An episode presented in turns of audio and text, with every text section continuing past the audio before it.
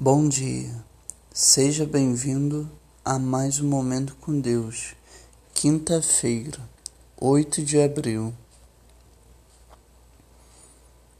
Sejam mutuamente hospitaleiros, sem reclamação. 1 Pedro, capítulo 4, versículo 9. Como é bom ficar na casa de alguém que é generoso. O dom de hospitalidade é muito poderoso.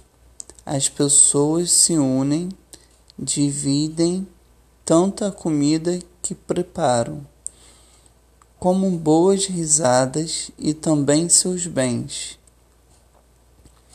Ser hospitaleiro é trabalhoso mas deixa boas lembranças.